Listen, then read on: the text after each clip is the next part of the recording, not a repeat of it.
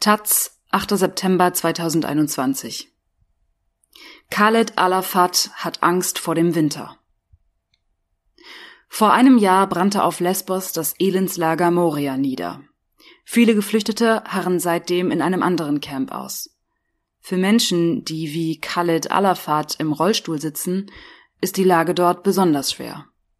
Von Lesbos, Cedric Rehmann. Zwei Männer stützen Khalid Alafat, als er aus seinem elektrischen Rollstuhl heraus die Stützstangen ergreift. Dann zieht er sich hoch und zwingt einen Fuß vor den anderen. Nur noch einen Schritt, sagt der Syrer immer wieder.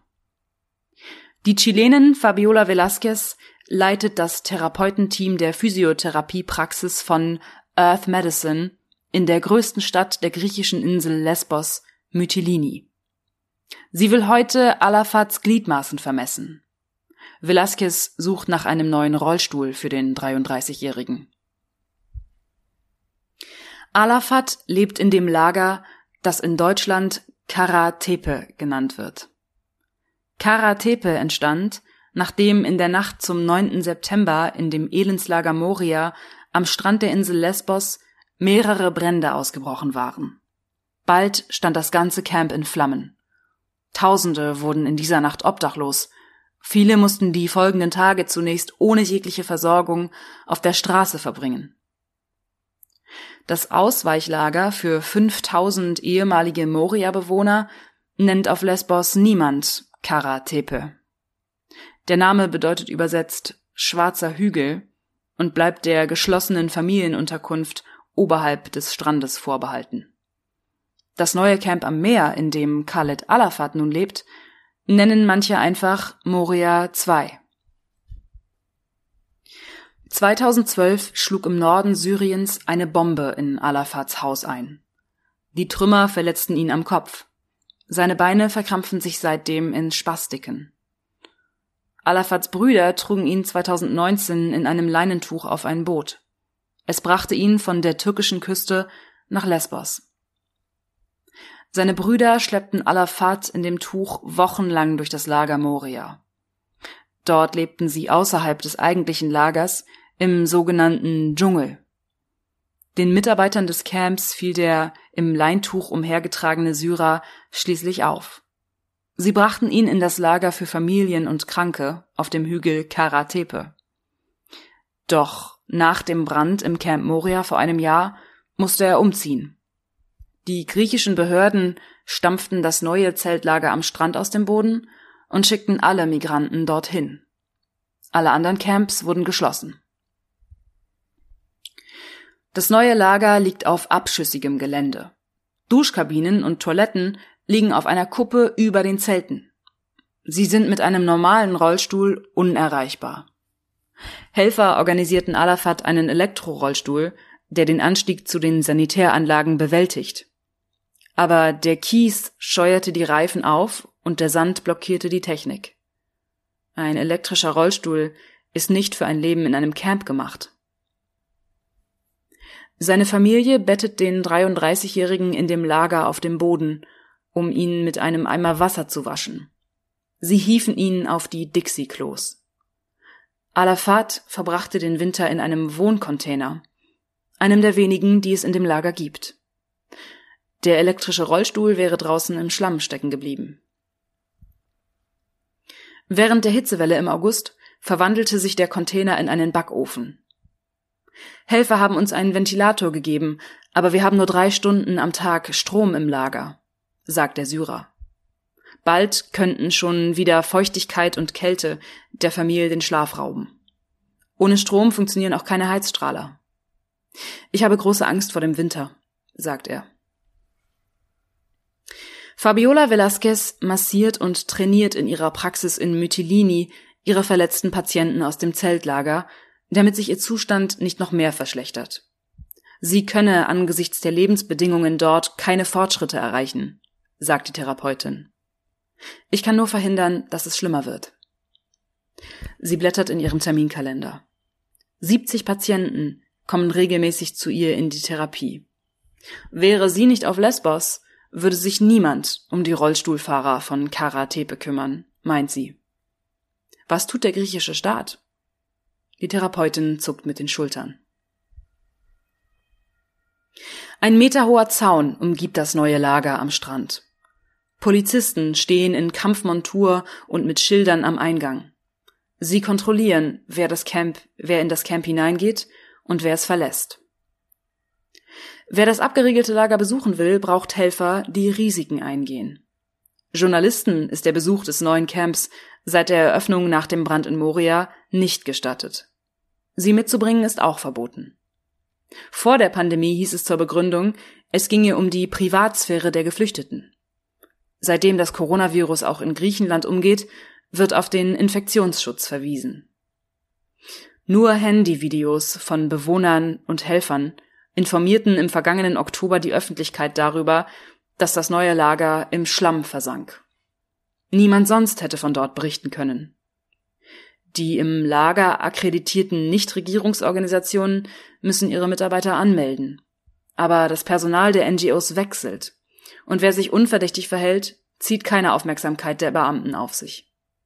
Die Polizisten stehen am Eingang des Camps im Schatten ihrer Einsatzwagen und lassen Autos passieren, als ginge sie das nichts an. Der Kies auf den Wegen glänzt in der Mittagssonne weiß, wie die Zeltplanen und die vom Wind aufgewirbelte Gischt des Mittelmeers. Die Böen geben einen ersten Vorgeschmack auf die bald Lesbos umtosenden Herbststürme. Sie wirbeln Staub in die Luft und blähen die zwischen den Zelten als Sonnenschutz gespannten Tücher auf. Der Wind weht immerhin den Geruch der Dixiklos von den Zelten weg. Der Weg führt an einem weiteren Wachposten vorbei zu einer Insel von Containern in dem Meer aus Zelten. Hier leben Menschen wie Khaled Alafat, denen ein Schlafplatz auf dem Boden eines Zeltes nicht mehr zuzumuten ist. Die Bewohner meiden den Sturm und die Glut in der Mittagszeit. Einige Somalierinnen halten auf einem Pfad zwischen den Zelten im Wind ihre Kopftücher fest. Sie schützen mit den Händen vor der Stirn, ihre Augen vor dem Sand. Ansonsten wirkt das Camp wie ausgestorben. Aus dem Dschungel von Moria ist eine Wüste geworden. Die Gassen rund um den Hafen von Mytilini liegen vom Zeltlager Mavovruni aus gesehen auf einem anderen Planeten. Auch hier brennt die Sonne. Es weht eine Brise. Touristen schauen unter Markisen dem Eis in ihren Frappés beim Schmelzen zu. Anders als zur Zeit des Lagers Moria laufen ihnen kaum noch Geflüchtete über den Weg. Die Campbewohner brauchen in der Pandemie für jeden Schritt außerhalb des neuen Lagers eine Genehmigung. Nur eines von sieben Kindern aus dem Lager konnte nach Angaben der Menschenrechtsorganisation Human Rights Watch im vergangenen Jahr zur Schule gehen. Dabei ist ein Drittel der Campbewohner im schulpflichtigen Alter. Es sind auch viel weniger Migranten auf der Insel als vor dem Brand. 23.000 Menschen wohnten im März 2020 im Dschungel von Moria. 12.600 waren es, als in der Nacht vom 8. auf den 9. September der Suche nach 35 Corona-Infizierten im Camp zuerst ein Tumult und dann Feuer folgte. Circa 5000 sind davon noch übrig. Wo ist der Rest geblieben? Der deutsche Helfer Patrick Münz beißt in einem der Cafés in Mytilini in ein Sandwich, in dem geflüchteten Helfer noch freundlich bedient werden. Münz arbeitet auf Lesbos für die Stuttgarter Hilfsorganisation Stelp und die an der Luftbrücke nach Kabul beteiligte Gruppe Hashtag Leave No One Behind. Die griechische Regierung habe nach dem Brand ihre Versprechen an die Bevölkerung der Inseln eingelöst, die überfüllten Camps zu leeren, erklärte Helfer. Sie haben in kurzer Zeit sehr vielen Menschen Asyl gewährt und sie aufs Festland gebracht, wofür sie früher unglaublich lange gebraucht haben, sagt Münz.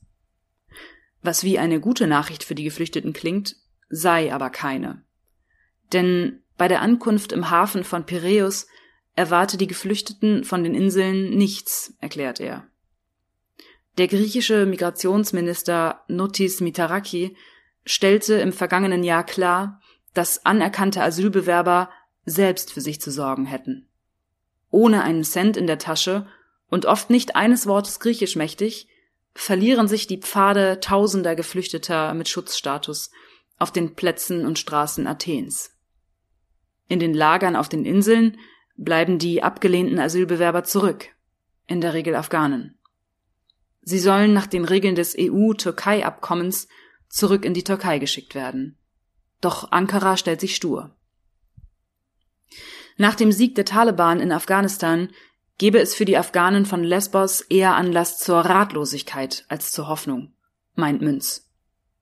Afghanen müssen jetzt nachweisen, dass ihnen in der Türkei Gefahr droht, sagt Münz. Die Griechen adeln nun ausgerechnet den Erzfeind als sicheren Drittstaat, um dorthin abschieben zu können. Der Migrationsminister reagierte auf den Einmarsch der Taliban in Kabul mit der Ankündigung, die Grenzanlagen zu verstärken. Ein Lager neuen Typs soll bis Ende des Jahres in einem dünn besiedelten Landstrich im Zentrum von Lesbos entstehen und das Zeltlager am Strand ersetzen. Auch auf anderen Inseln wird gebaut. Athen verspricht würdige Lebensbedingungen.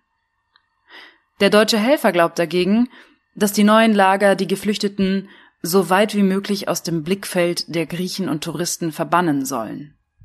Das Camp am Strand von Lesbos ist noch nicht das Ende der Welt.